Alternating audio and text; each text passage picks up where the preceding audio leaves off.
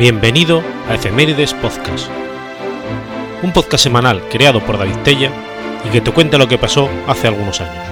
Episodio 240, semana del 20 al 26 de julio.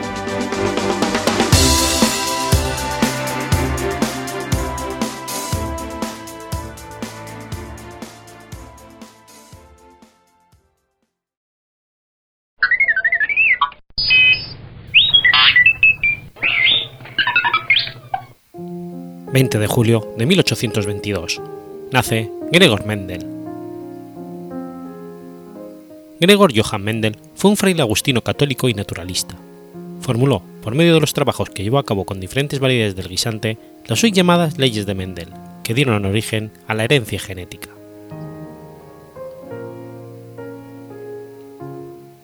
Gregor Mendel nació en un pueblo llamado Heinzendorf, en el norte de Moravia, en la provincia austriaca, y fue bautizado con el nombre de Johann Mendel. Tomó el nombre de Padre Gregorio al ingresar como fraile agustino el 9 de octubre de 1843 en el convento de agustinos de Brunn y sede de clérigos ilustrados. El 6 de agosto de 1847 fue ordenado sacerdote. Dos años más tarde, realizó un examen con la intención de ingresar como profesor en una escuela secundaria en Zinam, pero suspendió en 1851, ingresó a la Universidad de Viena donde estudió historia, botánica, física, química y matemáticas. Allí comenzaría diversos análisis sobre la herencia de los guisantes.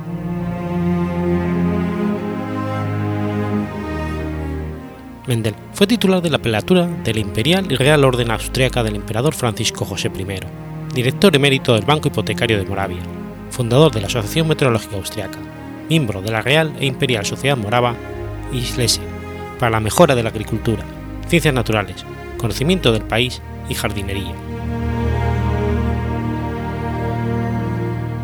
Mendel presentó sus trabajos en las reuniones de la Sociedad de Historia Natural de Brunn el 8 de febrero y el 8 de marzo de 1865, y los publicó posteriormente como experimentos sobre hidratación de las plantas en 1866 en las actas de la sociedad. Sus resultados fueron ignorados por completo y tuvieron que transcurrir más de 30 años para que fueran reconocidos y entendidos. Charles Darwin, que podría haber sacado mucho partido a este trabajo de Mendel, no llegó a conocerlo.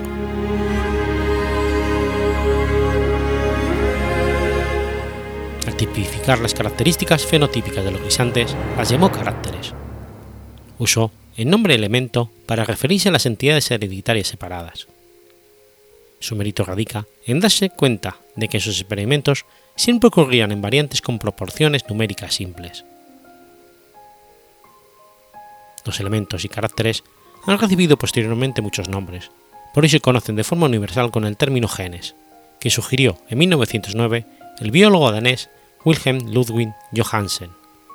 Y para ser más exactos, las versiones diferentes de un gen responsables de un fenotipo particular se llaman alelos. Los guisantes cuyas semillas son verdes y amarillas corresponden a distintos alelos del gen responsable del color de las semillas. Mendel inició sus experimentos eligiendo dos plantas de guisantes que diferían en un carácter.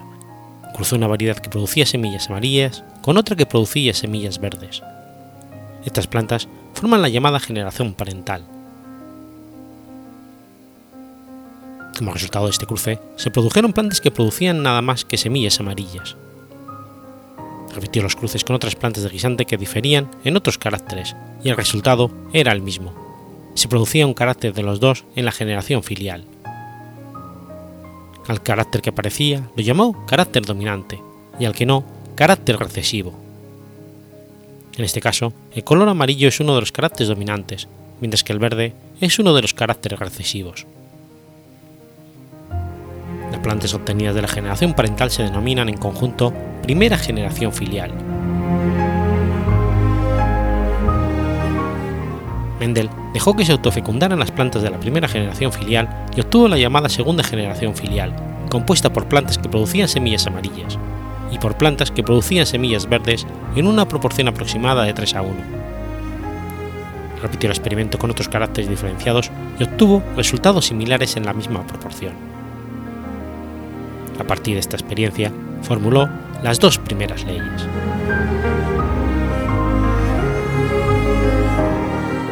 Un aspecto muy poco conocido fue su dedicación durante los últimos 10 años de su vida a la apicultura. Mendel reconoce que las abejas resultaron un modelo de investigación frustrante.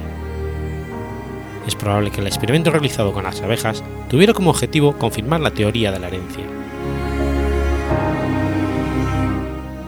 1854, Mendel discute en Silesia con los apicultores la hipótesis de Jan Cicerson que enuncia que las reinas infértiles o los huevos que no son fecundados por esperma de los machos producen zánganos, produciéndose reproducción sexual en las hembras y reproducción asexual en los machos o zánganos. A este proceso, Jan Fiederson lo denominó partenogénesis. La teoría de fue confirmada por la intervención, si bien el cruce de abejas es difícil, pues durante el vuelo nupcial de la reina no debe haber zánganos extraños, por ello, Mendel construyó una jaula de tejido de 4 metros de largo y 4 de alto, situando la colmena en el interior de ella, para lograr el objetivo deseado que era realizar los cruces necesarios para lograr los híbridos de diferentes razas de abejas. Pero la teoría de Cicerón no se confirmó en vida de Mendel. Seguramente lo que Mendel pretendía era probar la segregación de caracteres genéticos. el director de la Sociedad Apicultura de Brun, Ziwanski, proveyó diferentes razas de abejas de la especie Apis millefera, italianas, carniolas, egipcias y chipriotas, que los apicultores locales reproducían. Las chipriotas fueron obtenidas directamente de Chipre por el conde Colobrat. Algunas de las abejas fueron diferenciadas de colores que fueron obtenidas de Pernambuco, incluidos algunos especímenes de Sudamérica. Estos fueron enviados por el profesor Makowski a Mendel y eran abejas de la especie Trigona lineata, melipono y o abejas sin aguijón, criadas durante dos años sucesivos. Mendel falleció el 6 de enero de 1884 en Brunn, a causa de una nefritis crónica.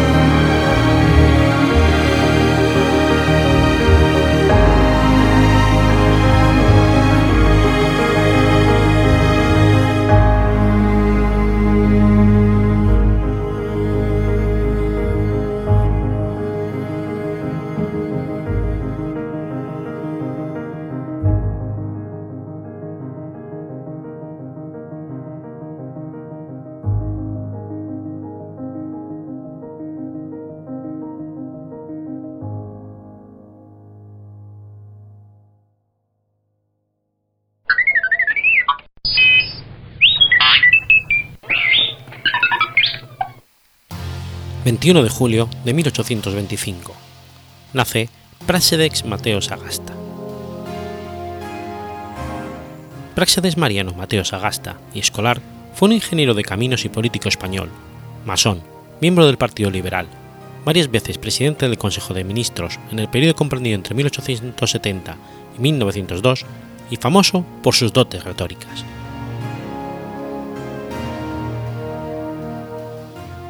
Nació en la localidad de Torrecilla, en Cameros.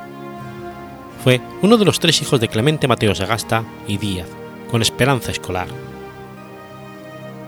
Titulado en Ingeniería de Caminos, Canales y Puertos por la Escuela de Ingenieros de Caminos de Madrid en 1849, es destinado a la Jefatura de Obras Públicas de Zamora, donde se le encomienda la construcción de la carretera de Zamora a Orense, por las portillas de Padornelo y La Canda. En 1852 se le encomendó el estudio del ferrocarril del norte, entre Valladolid y Burgos, con 121 kilómetros de trazado. Hacia 1850, Sagasta empezó una relación marital con Ángela Vidal Herrero, una mujer que se había casado en 1844 con Nicolás Abad Alonso, con quien Sagasta no regularizó su relación en matrimonio hasta la muerte de Abad en 1885, y con quien tuvo dos hijos, José y Esperanza, nacidos respectivamente en 1851 y 1875. Con 32 años, en 1857 se le nombra profesor ingeniero de la recién creada Escuela de Ayudantes de Obras Públicas, impartiendo las clases de topografía y construcción durante nueve años. Fue nombrado subdirector en 1858, compaginando la docencia con la actividad parlamentaria. Sin embargo, en 1866, a raíz de la sublevación del cuartel de San Gil, es cesado de su cargo de profesor en la Escuela de Ayudantes y separado del Cuerpo de Ingenieros de Caminos. A su vuelta del exilio en 1868, tras la Revolución, pasa a dedicarse plenamente a la actividad política. Durante sus estudios de Ingeniería de Caminos, Canales y Puertos en 1848, fue el único alumno de la escuela que se negó a firmar un manifiesto en apoyo a la reina Isabel II. Inició su vida política en Zamora, en 1854, donde había sido nombrado jefe de obras públicas. Allí recibe el cargo de presidente de la Junta Revolucionaria de la ciudad, siendo elegido ese mismo año diputado de las Cortes Constituyentes. En 1858 vuelve a ser elegido diputado permaneciendo hasta 1863. En sus inicios políticos fue de vital importancia su amistad con Pedro Calvo Asensio, con quien se conoció en el turbulento mes de mayo de 1848, durante las revoluciones de ese año que en España se centraron en intentar derrocar al presidente conservador Narváez. Los dos fueron desde entonces buenos amigos y compañeros en el Partido Progresista, hasta el punto de debutar los dos como diputados en las mismas elecciones generales constituyentes de 1854. Sagasta por la provincia de Zamora y Calvo Asensio por Valladolid. Más tarde, en 1857, Sagasta se incorporó en la redacción del periódico La Iberia, de la mano de Pedro Calvo, su director, para más tarde, tras la muerte de Calvo Asensio, pasar a comprar sus acciones de la Liberia a su viuda y dirigir el periódico.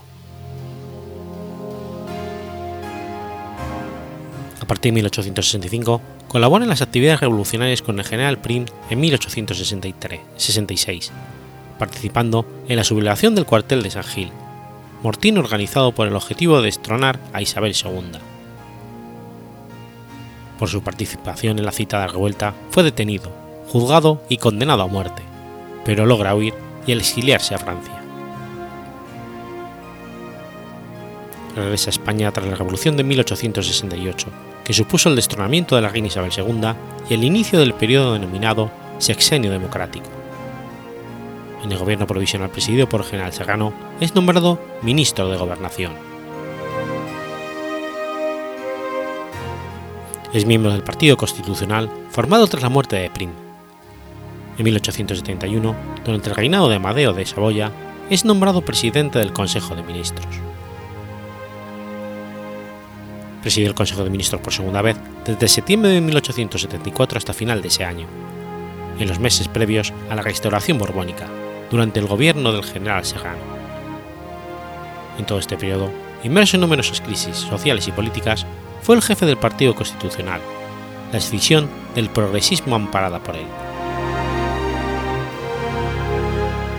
Tras la restauración de los Borbones en la corona de España, en la persona de Alfonso XII, Sagasta funda en 1880 el Partido Liberal, partido que junto al Partido Conservador de Cánovas del Castillo constituirá el sistema bipartidista con alternancia en el gobierno que caracterizaría a la restauración española durante el tramo final del siglo XIX y la primera parte del siglo XX. Durante este periodo, Sagasta presidió el gobierno en cinco ocasiones. El 24 de noviembre de 1885, en vísperas de la muerte del rey Alfonso XII, Sagasta, como líder del Partido Liberal, firmó con Cánovas del Castillo, jefe del Partido Conservador, el denominado Pacto del Pardo, con el propósito de apoyar la regencia de María Cristina y garantizar así la continuidad de la monarquía ante la situación creada por la prematura muerte del monarca. Con este pacto se sancionó el turno de gobierno entre ambas formaciones, y Cánovas se comprometió a ceder el poder a los liberales de Sagasta a cambio de que estos acataran la Constitución de 1876. El 27 de noviembre, Sagasta formó un nuevo gobierno, tal como se había acordado tres días antes. El turno instaurado en el Pacto del Pardo se prolongó hasta 1909. El pacto ya existía de forma implícita desde el 81, fecha en la que Sagasta asumió el poder por primera vez en el periodo de la Restauración.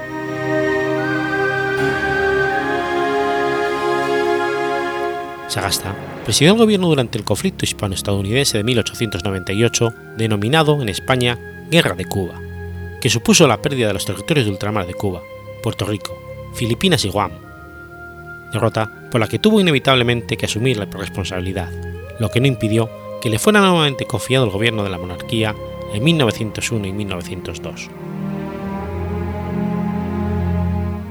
Sagasta falleció el 5 de enero de 1903 a la edad de 77 años, en su domicilio del número 53 de la madrileña Carrera de San Jerónimo, debido a una bronconeumonía senil e insuficiencia tricúspide.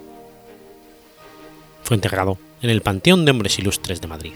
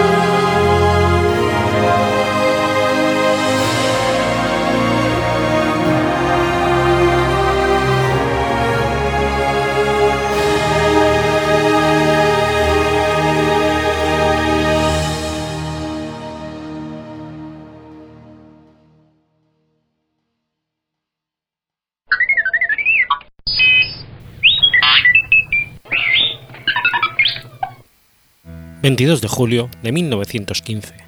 Muere Sanford Fleming.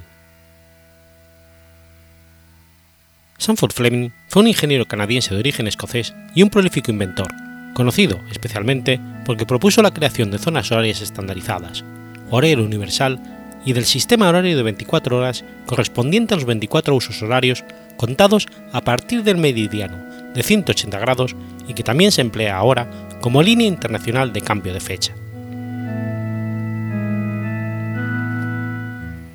Sanford Fleming nació en Kincaldy, Escocia, y en 1845, a la edad de 17 años, emigró a Ontario con su hermano menor, David. La aventura de su viaje lo llevó a través de muchas de las colonias canadienses, desde las ciudades de Quebec y Montreal hasta Kingston, estableciéndose finalmente en Peterborough, también en Ontario, donde vivían unos primos suyos, Su inventiva entró en acción casi inmediatamente, y en 1847 empezó a trabajar en el diseño de lo que vendrían a ser los primeros patines en línea. En 1849 fundó el Instituto Real Canadiense, institución académica formalmente reconocida el 4 de noviembre de 1851. En este año diseñó el Castor de Tres Peniques, el primer sello de correos de Canadá. Durante este tiempo estuvo trabajando a tiempo completo como geógrafo, cartógrafo, en el levantamiento de mapas y planos para el Gran Ferrocarril Troncal. Su trabajo en el Gran Ferrocarril Troncal le hizo ganar con el tiempo el puesto de ingeniero en jefe de la Northern Railway en 1855, empresa en la que abogó de manera incansable sobre la construcción de puentes de acero en lugar de troncos por razones de seguridad. Su existencia en construir puentes de hierro y piedra, en lugar de madera, fue controvertida en aquella época, pero pronto demostró tener razón, debido a su resistencia al fuego. Ese mismo año, en 1855, se casa con Anne Jane Hall.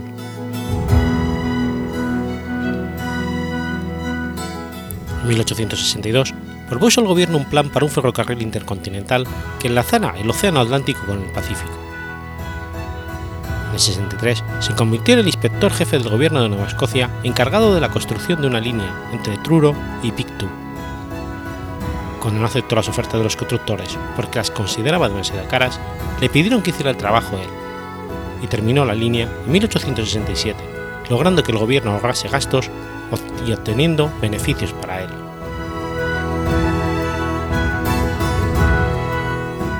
Años después, Fleming fue nombrado ingeniero encargado de la supervisión de todo el levantamiento cartográfico del propuesto ferrocarril intercolonial que iba a enlazar las provincias marítimas con Quebec, por lo que se estableció durante un tiempo en Halifax. En 1872, el recién nombrado gobierno canadiense decidió construir una línea de ferrocarril hasta el Océano Pacífico y, naturalmente, el trabajo de levantamiento topográfico cartográfico recayó en Sanford Fleming. Ese mismo año organizó una expedición al Pacífico que incluyó a varios topógrafos y cartógrafos, así como al naturalista John Macomb y al pastor presbiteriano George Moore Grant, clérigo de la Iglesia de Escocia. Su hijo mayor, Frank Andrew, acompañó a Fleming en su gran expedición al oeste de 1872. George Monroe Grant escribió un relato sobre el viaje, que se convirtió en superventas. En los años siguientes, supervisó la construcción tanto de la línea intercolonial como la CPR, trabajo que vino a concluir en 1876. Ese año publica su obra The Intercolonial, A Historical Sketch. Traspasó su cargo de ingeniero jefe a su, colaborador de mucho, su colaborador de mucho tiempo, Colwyn S. Greenberg. En el año 1880, con 600 millas completadas, un cambio de gobierno trajo el deseo de que todo el proyecto lo asumiera una empresa privada, y Sir Charles Tupper despidió a Fleming con una liquidación de 30.000 dólares. Fue el mayor revés de la carrera de Fleming, aunque obtuvo la promesa de un monopolio, después revocada, en su próximo proyecto, un cable telegráfico trans transpacífico. A pesar de todo, en 1884 se convirtió en un director del ferrocarril Pacífico canadiense y estuvo presente cuando Daniel Smith condujo el primer tren en su último tramo hasta Crinchell, en la Columbia Británica, en 1885. Tras la muerte de su esposa en 1888, la sobrina de Fleming, la señorita Elsie Smith, hija de Alexander y Lily Smith, se hizo cargo de su hogar en Whitehall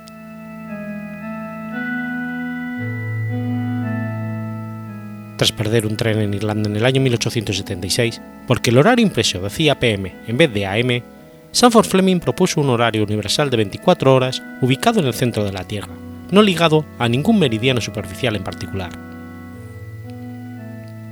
Sugirió entonces que los usos horarios podrían ser usados localmente, pero siempre subordinados a un horario único para todo el mundo. En una reunión realizada en el Royal Canadian Institute, el 8 de febrero de 1879, Fleming propuso que el horario universal estándar tuviera como meridiano de origen el antimeridiano de Greenwich, denominado ahora como el meridiano de 180 grados.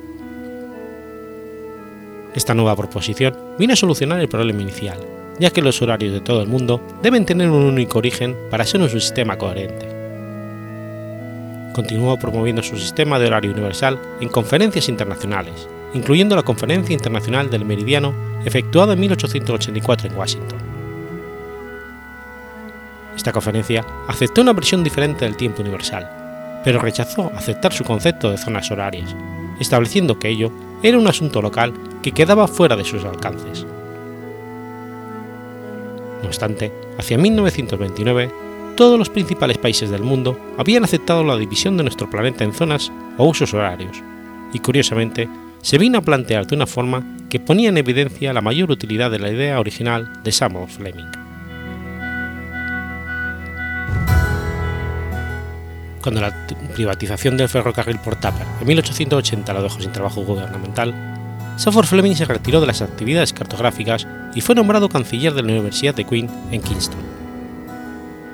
Mantuvo este cargo a lo largo de sus últimos 35 años de su vida. Fue miembro de la North British Society. También ayudó a fundar la Compañía del Carbón y el Cemento de Canadá Occidental, que generó la ciudad de la empresa de Exeter, Alberta. En 1910, este negocio fue objeto de una absorción hostil por especuladores de acciones que actuaban bajo el nombre de Canada Cement Company, acción que algunos consideraban que llevara a una depresión emocional que contribuiría a la muerte de Fleming poco tiempo después.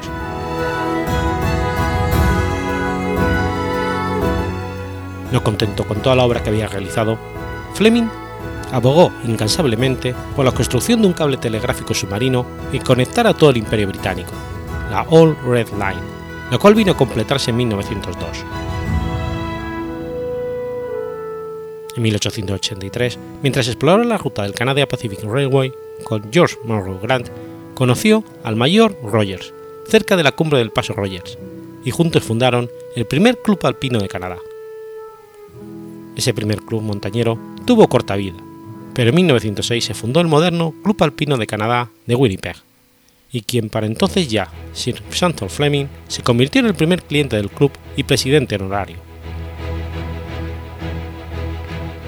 En sus últimos años se retiró a su casa de Halifax, lo cual legó posteriormente a la ciudad con su terreno de 38 hectáreas, que se convirtió después en lo que es ahora el Parque Edinburgh.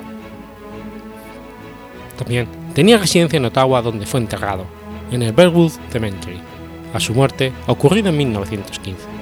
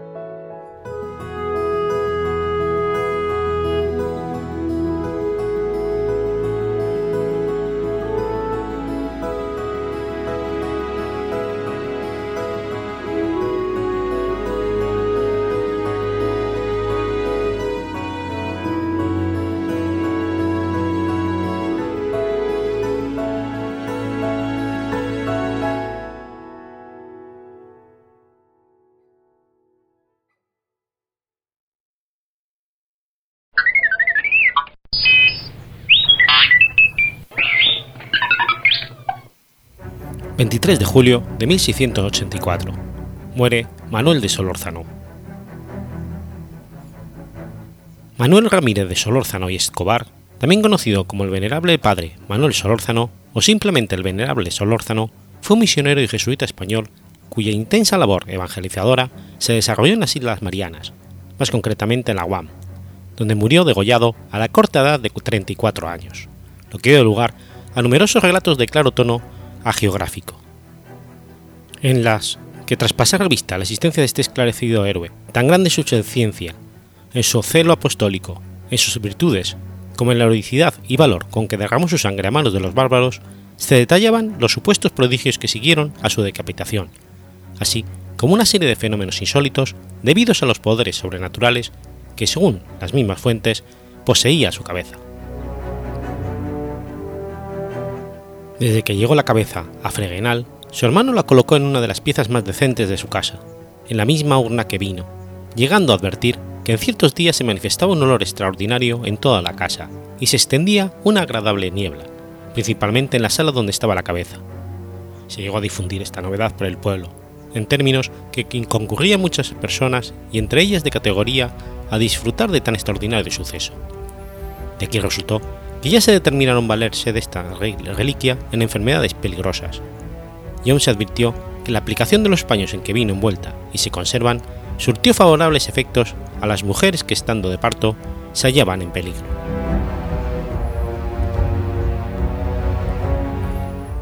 Tras pasar por Madrid, Fregenal de la Sierra, Villafranca de los Barros y Badajoz capital, en 2013 fue reencontrada en Segura de León, siendo devuelta a la iglesia de Guan en 2015.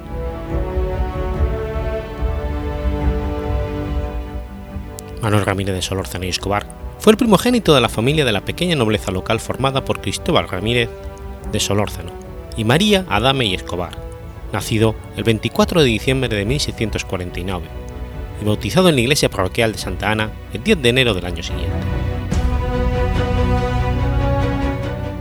Tras una primera etapa formativa en el Colegio de las Compañías de Jesús de Frenegal y Zafra, y pese a la oposición paterna, el 25 de marzo de 1666 ingresa en el noviciado de San Luis de Sevilla, donde profesa pasados los dos años, siendo trasladado al centro jesuita de Carmona, donde hizo progresos asombrosos en la latinidad y ciencias humanas, del que pasa al de Granada, donde estudia ciencias mayores por espacio de siete años, y obtiene conclusiones de filosofía y teología con tan general aplauso de los sabios de aquella ciudad y de la compañía que admirados no tuvieron como reparo en publicar que Solórzano estaba ilustrado de gracia extraordinaria. Estando en Granada, exactamente el 30 de mayo de 1672, asiste al auto de fe celebrado en la ciudad, que describe a su padre en estos términos. Ayer fue el auto general de esta ciudad, que ha sido portentoso por la innumerable gente que ha vivido, por los muchos penitenciados y quemados, y porque todo se ha concluido sin desgracia alguna. Había para quemar 15 hombres y mujeres. De estos se convirtieron en seis y salieron penitenciados. Los nueve llegaron al tablado y puestos en sus asientos y leídas algunas causas, pidieron dos mujeres y un hombre audiencia al tribunal, y desde su asiento pasaron al trono de los señores, y desde allí les volvieron a las cárceles, con que vinieron a quedar seis quemados, tres mujeres y tres hombres. De estos, a él uno le quemaron vivo, porque no quiso convertirse a nuestra santa fe católica, sino estuvo el más pertinaz y obstinado que se habrá visto en el mundo y era de 19 años de edad. Quemaron en estatua otros 20, y ensanbenitados y encorazonados habría hasta 80. De estos, hasta la mitad saldrían hoy azotados, y muchos de los hombres irán a galeras o remos sin sueldo, unos por 5 y otros por 8 años.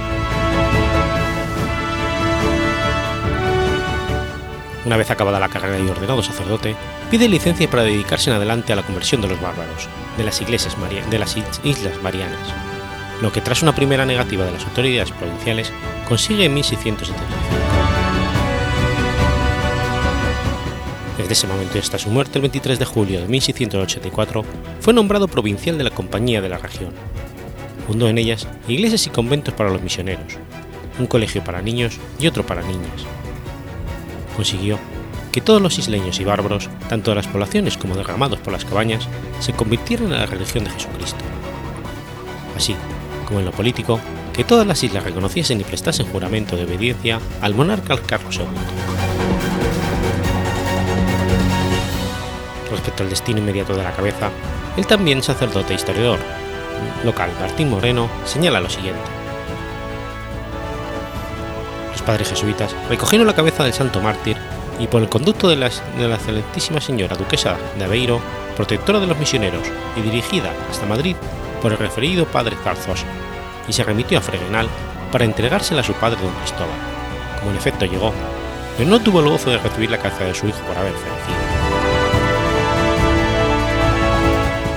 Pero la cabeza del Santo Martín no volvió sola desde Juan hasta su pueblo natal, lo que tras un largo periodo de tiempo sin saberse nada del asunto concluyó con el hallazgo, en 2014, de un muy conjunto de cartas y otros documentos, entre los que sobresale la ya referida descripción del auto de fe celebrado en Granada el 30 de mayo de 1672, el expediente incoado por el entonces obispo de Badajoz, a fin de tratar de esclarecer las causas del aroma especial que al parecer exhalaban sus reliquias en ciertas fechas del año, o sobre todo, tres pormenorizadas misivas escritas por el jesuita a raíz de sus escalas en Veracruz, Puebla o México capital, camino del Pacífico, lo que para el investigador Oyala Fabián lo convierte en un cronista de Indias de excepción.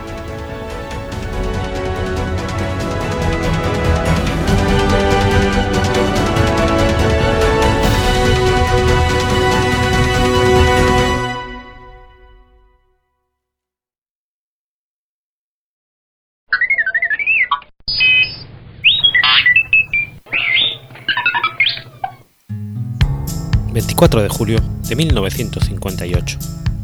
Argentina anuncia la batalla del petróleo.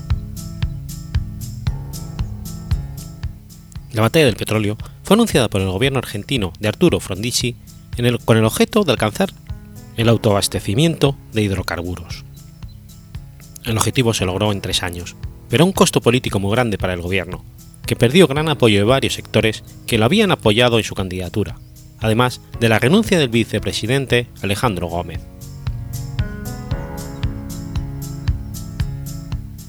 Cuando el 1 de mayo de 1958 Arturo Frondizi asumió la presidencia de la nación argentina, se encontró con un país con una economía muy desgastada y en quiebra, una deuda externa de mil millones de dólares y un déficit de la balanza de pagos de 300 millones de dólares anuales.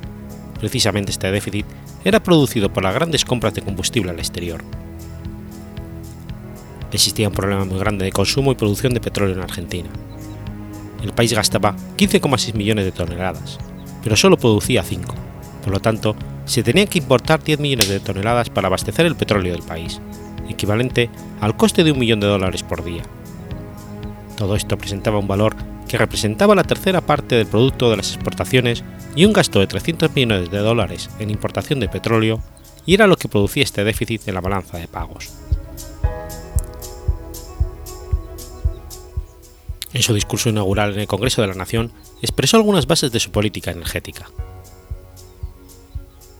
Deberían alcanzar el autoabastecimiento energético, basado en la explotación de los yacimientos de petróleo y carbón y la utilización de la potencia hidroeléctrica. Ello les permitiría ir sustituyendo gradualmente las importaciones de combustible que en 1957 habían asumido la cantidad de 318 millones de dólares. El 24 de julio de 1958, el presidente brindó un discurso ante el país, explicando los problemas y consecuencias que tenía seguir importando petróleo. El gobierno anunció la batalla del petróleo.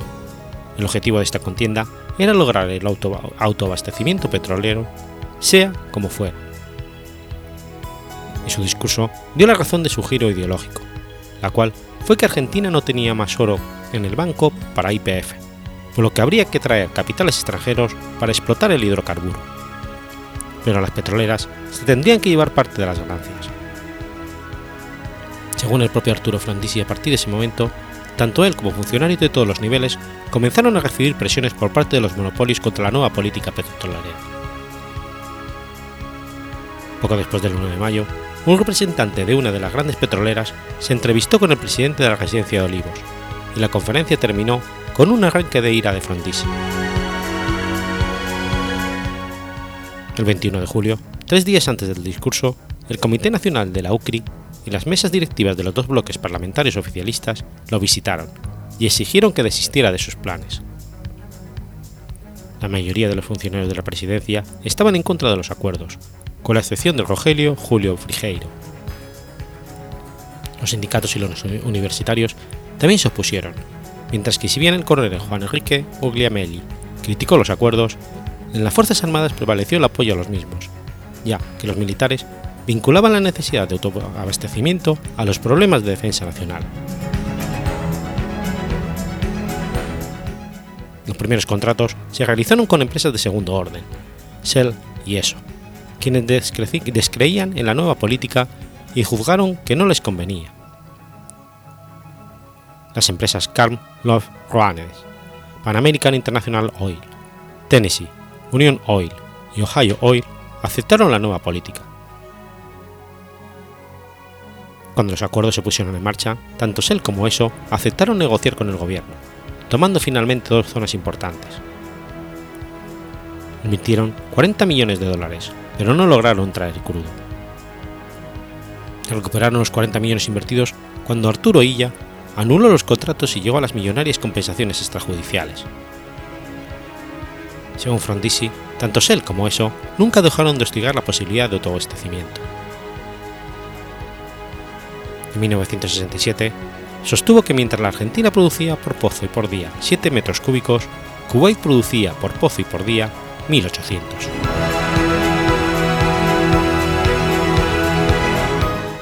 Con todos los avances que hubo en compra de maquinaria, construcción de oleoductos, IPF logró llegar a duplicar su producción, superando los 10,4 millones de toneladas de petróleo.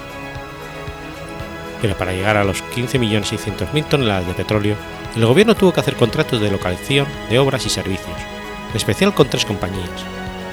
Ancas Loer, en la provincia de Mendoza, Pan American en la ciudad de Comodoro Rivadavia, y con la compañía Tennessee en la provincia de Tierra de Fuego. Así, Argentina logró por primera vez llegar al autoabastecimiento de petróleo, rompiendo con 50 años de abastecimiento de petróleo importado por los grandes monopolios extranjeros. El presidente también firmó con una subsidiaria de Standard Oil un contrato de explotación, y este contrato siguieron otros que sumaron un conjunto de 200 millones de dólares, lo que sumatoria era un total de 13 contratos. Además, se le pudo dar solución a la crisis energética que había desde el gobierno de Juan Domingo Perón.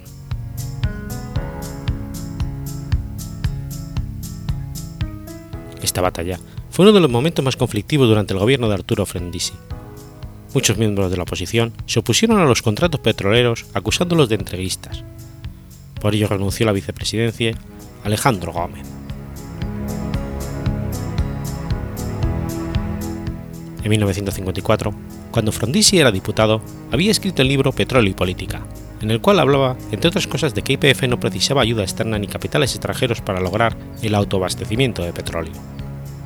También dio un histórico discurso por Radio Belgrano el 27 de julio del 55.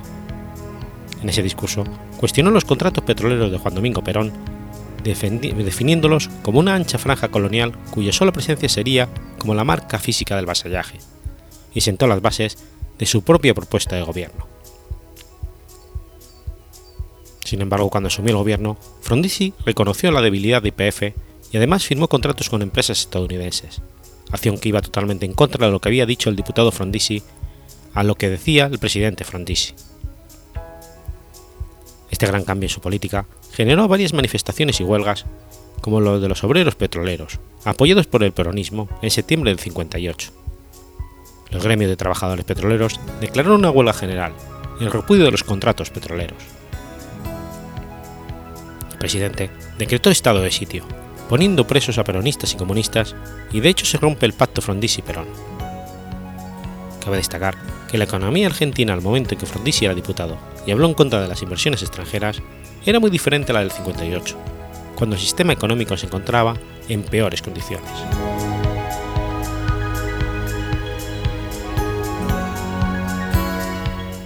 El gobierno de Frondizi sentó tres bases fundamentales para ganar esta batalla. Nacionalizar el petróleo, monopolio del IPF y autoabastecimiento petrolero. Aunque en esta batalla el gobierno perdió confianza, sobre todo en el izquierda por el tema de la negociación de contratos con empresas americanas, los resultados en producción que dio batalla del petróleo fueron bastante positivos. Por primera vez Argentina logró el autoabastecimiento. Las reservas aumentaron un 50%, se compraron 36 equipos perforadores de pozos petroleros en 1958 se construyó el gasoducto Campo Durán. Se realizó la compra más grande de maquinarias para IPF y en el año 60 se llegó a tener 100 equipos trabajando, el doble de lo que tenía IPF. Pero un detalle aún más relevante fue que al no tener que comprar hidrocarburos, hacía que se ahorrasen divisas, ya que antes se gastaban muchos capitales en importación de petróleo. Prácticamente se creó la industria petroquímica que ubicó al país como segunda potencia regional en este rubro. En Argentina también existen yacimientos de carbón.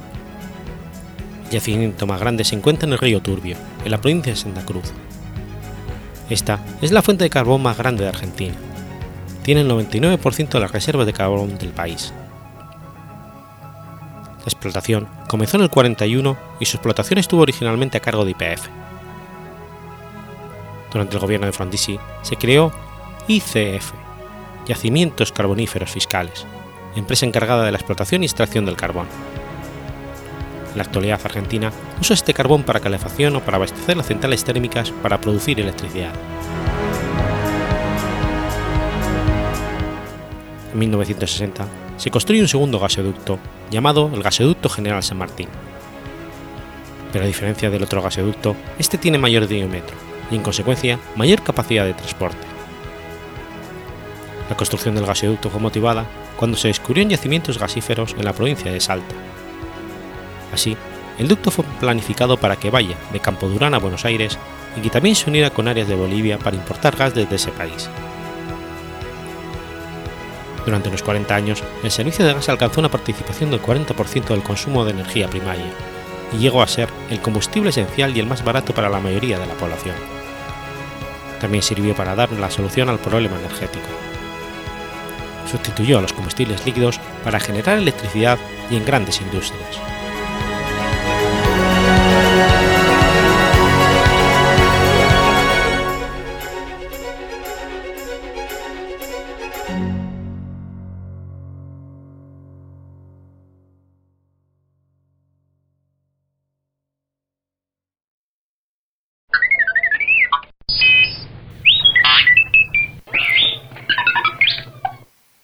25 de julio de 1139. Sucede la Batalla de Urique. La Batalla de Urique se desarrolló muy probablemente en los campos de Urique, en el actual Bajo Alentejo, en el año 1139, de acuerdo con la tradición, el día 25 de julio, día de Santiago, que la leyenda popular había hecho patrono de la lucha contra los moros. Uno de los nombres populares del santo era precisamente Matamoros. En ella, las tropas cristianas comandadas por el infante Alfonso Enríquez vencieron a un ejército musulmán que les saltó al encuentro muy superior en número. La batalla se convirtió en un mito fundacional de la historia de Portugal y de su independencia. De hecho, el escudo de Portugal lleva cinco pequeños escudos en forma de cruz que representan a los cinco reyes moros vencidos en Aurique.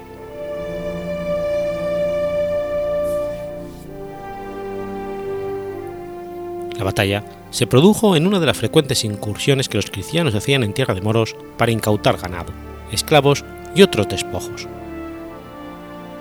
Inesperadamente, un ejército musulmán le salió al encuentro, y a pesar de la inferioridad numérica, los cristianos vencieron.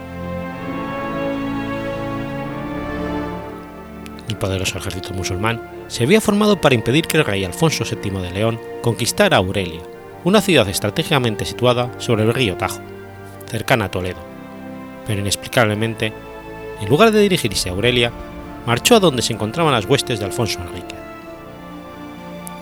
En cuanto al número de combatientes musulmanes, las fuentes lo sitúan entre 10.000 y 40.000, aunque las crónicas portuguesas posteriores ampliaron su número hasta llegar a los 400.000.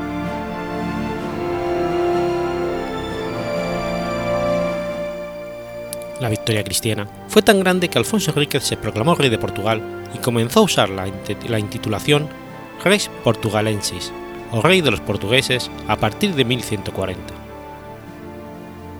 Al parecer, el reconocimiento por parte del rey de León llegó en 1143 por el Tratado de Zamora.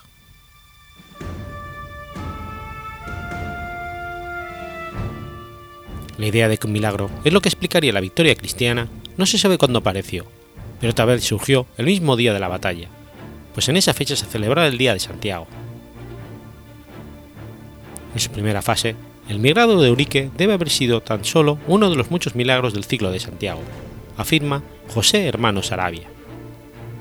Este historiador advierte de que cuando el apóstol Santiago fue adoptado como patrón por el reino de Castilla y León, el gran enemigo del reino de Portugal, Santiago desapareció de la leyenda y fue sustituido por una intervención directa de Jesucristo y así aparece en el primer relato completo del milagro, la crónica de los siete primeros reyes portugueses, escrita en 1419 y que lo había tomado de la vida de San Teutonio.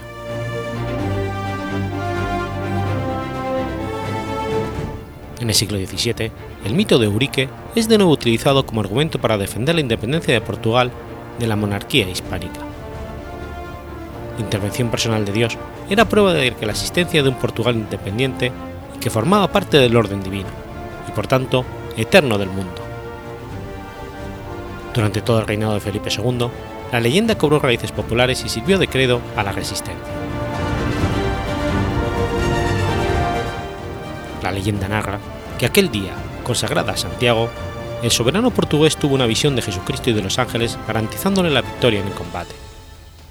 Pero ese pormenor fue interpuesto más tarde, siendo prácticamente calcado de la narrativa de la batalla del puente Milvio, oponiéndose en el 312 en el campo Magencio a Constancio el Grande, según la cual Dios habría aparecido en ese último diciendo, Inoc signo vinces, con esta señal vencerás.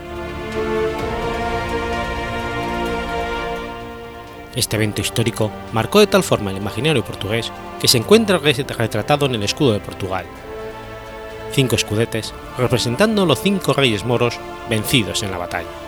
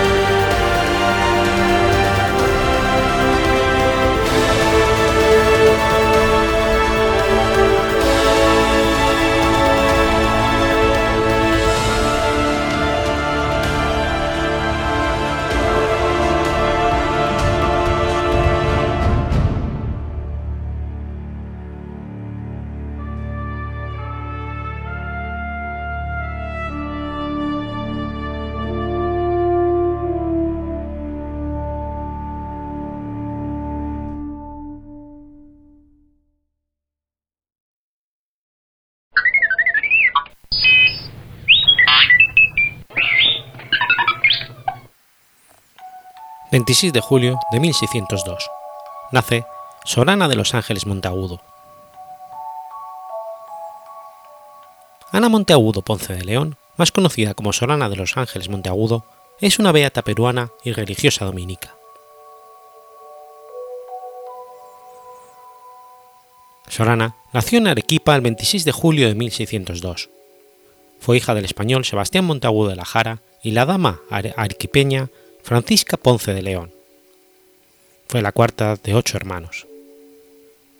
No se conoce exactamente la fecha de su nacimiento porque su partida de bautismo se perdió durante un incendio en la iglesia mayor de Arequipa en 1620. A los tres años fue entregada a las monjas catalinas que residían en el monasterio de Santa Catalina, en Arequipa. Cuando tenía aproximadamente 14 años, sus padres decidieron que ya había llegado el momento de reintegrarla a la vida de la ciudad y fue retirada del monasterio, con el fin de comprometerla. La joven Ana, de vuelta a su casa, decidió seguir el mismo género de vida que hasta entonces había llevado en el monasterio de Santa Catalina. Hizo de su habitación un lugar de retiro, donde trabajaba y rezaba todos los días, sin descuidar los quehaceres de la casa. Un día Mientras meditaba en su aposento, se le apareció en una visión Santa Catalina de Siena, quien le hizo saber de parte de Dios que había sido elegida para entrar en el estado religioso, vistiendo el hábito dominicano. Confortada con esta visión, Ana decidió buscar la forma más eficaz para regresar al monasterio de Santa Catalina, pues sus familiares no querían que se hiciese religiosa hasta el punto de vigilarla constantemente. Aprovechando una ocasión en la que nadie le vigilaba, salió de la casa y encontró a un joven llamado, llamado Domingo que la acompañó hasta el monasterio. Una vez llegados al lugar del destino, agradeció al muchacho el favor prestado y le pidió comunicar a sus padres el lugar donde estaba. Sus padres, al conocer el paradero de su hija, se indignaron en extremo, pues ya tenían decidido darla por esposa a un joven distinguido y rico, y fueron al monasterio con la firme resolución de hacerla regresar a su casa. A este fin, nada dejaron de intentar para disuadirla de su propósito. Le ofrecieron regalos y prometieron darle todo cuanto le apeteciera. Pero ella, con todo respeto y humildad, le respondió que se quedase con todo aquello, que solo deseaba tener a Jesucristo como esposo y llevar el hábito que llevaba puesto. Les pidió que se resignasen como buenos cristianos con la voluntad de Dios. Viendo los padres de Ana que no conseguían su, su cometido, se llenaron de ira y recurrieron a las amenazas e injurias, secundados por la madre priora, quien quiso también que regresara con sus padres. A pesar de todo, Ana permaneció firme en su decisión, apoyada por las demás monjas que aconsejaron retenerla en el monasterio hasta que calmados los ánimos se pudiera juzgar lo que fuera para mayor gloria de Dios. La madre priora, mal dispuesta con Ana, se propuso tratarla con mucha dureza, con la finalidad de cansarla y obligarla así a regresar con sus padres. Pero Ana soportó esta prueba con gran paciencia y resignación.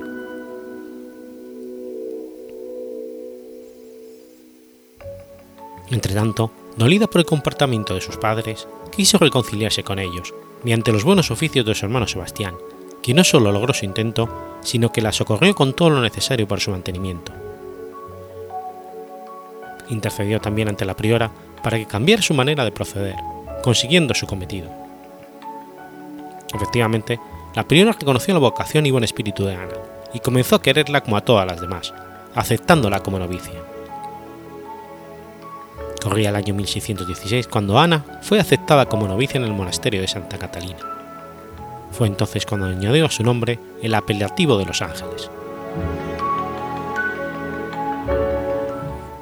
Muy pronto abrazó con alegría todas las austeridades del estado religioso, observando con exactitud la regla dominicana y desprendiendo completamente de los bienes de ese mundo. Leyendo un día la vida de San Nicolás de Tolentino, le llamó la atención la gran devoción que este santo tenía por las benditas ánimas del purgatorio y los sufragios que ofrecía para librarlas de las penas de ese lugar, y tomó la resolución de dedicarse ella también a socorrer a estas almas necesitadas. Durante el tiempo de su noviciado, comenzó a desarrollar el espíritu de penitencia, castigando su cuerpo con disciplinas y ayunos, adquiriendo de esta manera un mayor dominio de sí mismo. Sus delicias estaban en la oración y en la meditación. Especialmente llenaba su alma la consideración de la pasión de nuestro Señor Jesucristo. Estaba muy a gusto con las demás novicias y las veía como mejores que ella, rogándoles le enseñasen a ser una verdadera religiosa dominicana. Se consideraba a sí mismo como una gran pecadora y cuando veía a las otras religiosas ocupadas en ejercicios humildes, suplicaba ser también ella empleada en estos servicios. Terminado el año de noviciado, y habiendo dado prueba más que suficiente de su, de su idoneidad, le llegó el tiempo de su profesión religiosa. Le faltaba la dote, que sus padres se negaban a entregar con el objeto de obligarla a regresar con ellos. Francisco, su hermano sacerdote, acudió en su ayuda, pagando generosamente la dote prescrita. Superadas estas dificultades, pudo hacer su profesión religiosa, con gran alegría y contento. Abrazado ya al estado religioso y hecho sus votos temporales, dirigió todas sus miradas y consagró todas sus energías a realizar el ideal de la vida religiosa, íntimamente persuadida de que toda su perfección y santidad consistía solamente en el exacto cumplimiento de los votos y demás obligaciones de religiosa dominica. Procuraba desasirse de los bienes terrenos, vistiendo hábitos usados y remendados, sandalias viejas y no poniéndose nunca cosa nueva, dando para las demás las cosas que recibía. Vivía una gran abstinencia, comiendo solo para conservar la vida, sin regalar su gusto. conseguía así que su alma tuviese un completo dominio sobre su cuerpo. Fue obediente en todo, casta y pura, mortificada interna y externamente, amante del retiro, dirigente en el coro y, y cumplidora de todos sus deberes. Derramaba su espíritu en la oración asidua, tomando de ella la fuerza para el difícil camino de la perfección. La madre priora, viendo que Ana se inclinaba a las cosas del servicio de Dios, la nombró sacristana, oficio que ella ejerció con mucho gusto y exactitud. Cuidaba muchísimo la limpieza y decencia de todo lo relativo al culto y lo trataba con sumo cuidado. Lavaba con gran veneración los corporales y purificadores, considerando que iba a estar en contacto con el cuerpo y sangre de Cristo. El celo por la casa de Dios y la pureza del culto fueron tan grandes en Ana que con frecuencia amonestaba hasta los mismos sacerdotes para que tratasen con todo respeto al Señor, rogándoles atendiesen a la santidad del corazón y la pureza del alma. Era tan minucioso el cuidado que ponía en todo lo relativo al santo sacrificio del altar, que hasta preparaba agua aromática para que los sacerdotes se lavasen con ella las manos antes de celebrar la Santa Misa. Fue durante este tiempo cuando tuvo conocimiento de su parentesco con Santo Tomás de Villanueva, al que llegó a tener una gran devoción. Necesitando el monasterio una imagen de la Santísima Virgen que presidiera los actos de la comunidad, fue Ana quien aceleró los trámites para traerla cuanto antes. Las monjas, al ver la maravillosa imagen, tan tierna y acogedora, decidieron darle el nombre de Nuestra Señora de los Remedios. Una gran muestra de confianza hacia ella fue el encargo que se le hizo de ser maestra de novicias. Durante el tiempo que ejerció este delicado oficio, ilustró siempre con su ejemplo todo cuanto enseñaba de palabra. Trataba a las novicias con gran caridad y afecto, pero nunca dejaba de exigirles el exacto cumplimiento de todas sus obligaciones.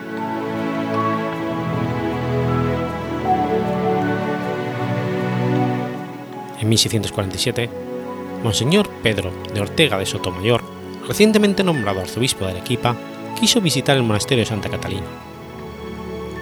Enseguida comprobó el abandono espiritual en que se encontraba. Conversando con varias de las religiosas, descubrió las cualidades extraordinarias de la entonces maestra de novicias, Ana de los Ángeles, y manifestó el deseo de que fuera ella quien gobernase dicho monasterio. A los pocos meses, eligieron a Sorana de los Ángeles como nueva priora. Cuando recibió este cargo, vivían en el monasterio cerca de 300 personas, 75 monjas de coro, 17 legas, 5 novicias, 14 donadas, 7 criadas personales, 75 educandas, 130 siervas y no pocas huérfanas y viudas. Estas últimas se refugiaban en el monasterio para cuidar su buen nombre, pero no dejaban de vivir según el mundo, rodeadas de servidumbre, entregadas al cuidado de sus personas y gozando de todo lo que la moda de aquel tiempo les ofrecía. Al contacto con este género de vida, algunas de las monjas se contagiaban y degeneraban en su espíritu religioso hasta el punto de ser en el monasterio origen de muchos conflictos y pésimo ejemplo para las religiosas más jóvenes. Entretanto, la nueva priora conoce muy bien esta situación y sabe con cuánta prudencia y energía debe corregir estos graves abusos.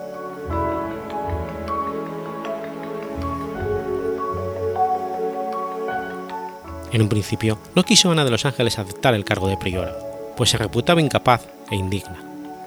Fue entonces cuando tomó las llaves del monasterio y las colocó delante de la imagen de nuestro Señor, pidiéndole que encargase ese oficio a quien pudiera ejercerlo mejor que ella. Pero oyó una voz interior que le mandaba aceptar el gobierno del monasterio. Obedeció inmediatamente y tomó sobre sí aquel peso, confiando en el auxilio divino. Su principal preocupación fue devolver la disciplina al monasterio, haciendo observar las reglas a todas las religiosas sin admitir excepciones. Daba avisos en privado y en público, corregía defectos, haciendo volver al camino correcto a quien se hubiera apartado de él. Cuando alguna religiosa faltaba a sus obligaciones, la tomaba consigo y estando a solas como si no, hubiese, no fuese ella la superiora, la amonestaba con inmenso cariño, a fin de evitar la repetición de la culpa. Fue siempre madre amantísima de todas sus religiosas, nunca desidiosa ni impaciente, procuraba ingeniosamente servir a las demás, siempre con el rostro contento y afable. No perdía ocasión para insinuar en sus corazones el amor a la santa virtud de la caridad.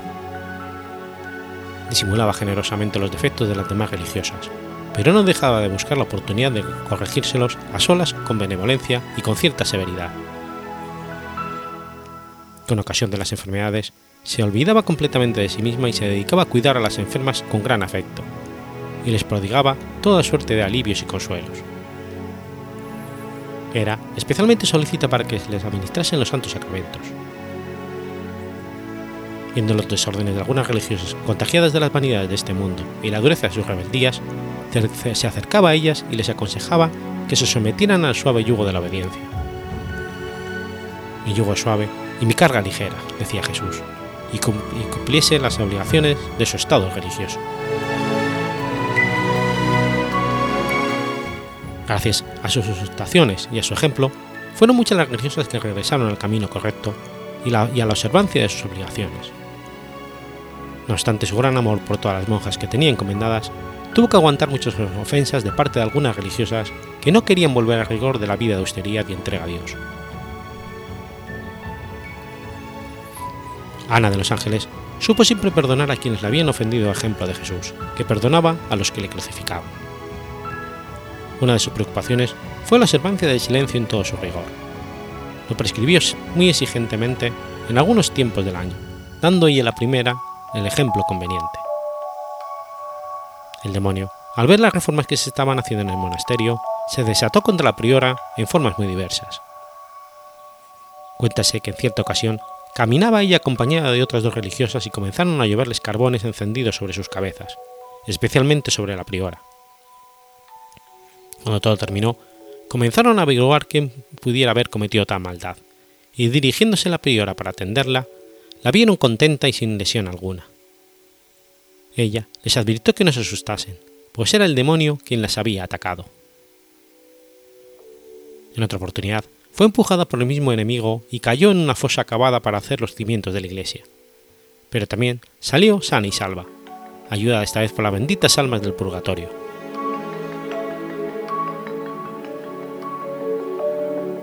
Terminado el oficio de priora, que con tanto celo y prudencia había desempeñado, Ana de los Ángeles se sintió como aliviada de un gran peso y volvió con mucha alegría a ser súbdita, considerándose siempre, por su gran humildad, indigna de mandar a otras.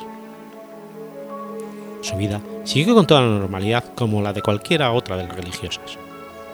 Pero su amor a Dios y a los demás, sus virtudes y su santidad iban creciendo constantemente.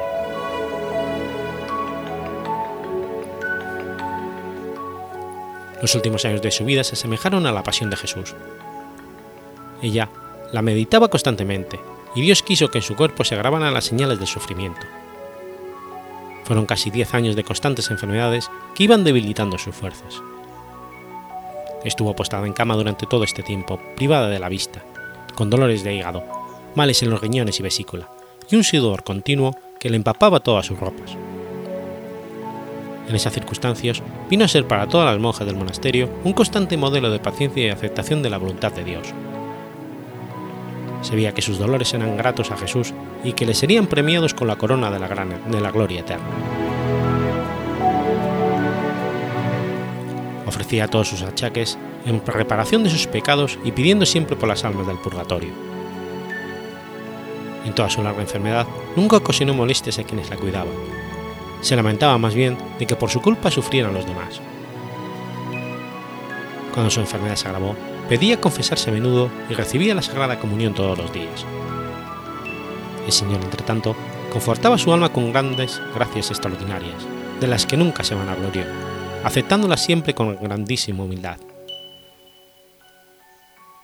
No queriendo ocasionar molestias a las demás, les repetía con frecuencia que cuando Dios la llamara, nadie se percibiera de su muerte. Añadía también que en ese momento no estaría en su celda la imagen de San Nicolás de Tolentino, de la que pocas veces se separaba. Antes de morir, un pintor fue y retrató sus facciones, que es el único testimonio gráfico en vida de ella.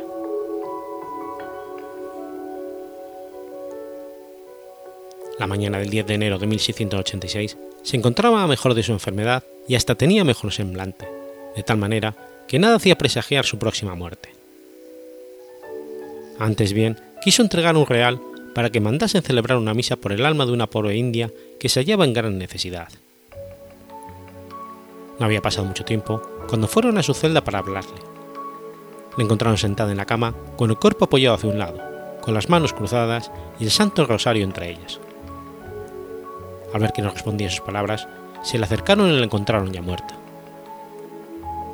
Murió de la forma que ella había previsto, sin que nadie la acompañara y mientras su querida imagen de San Nicolás de Tolentino se encontraba en la casa del licenciado Marcos de Molina, que le había pedido para encomendarse a ella en su enfermedad.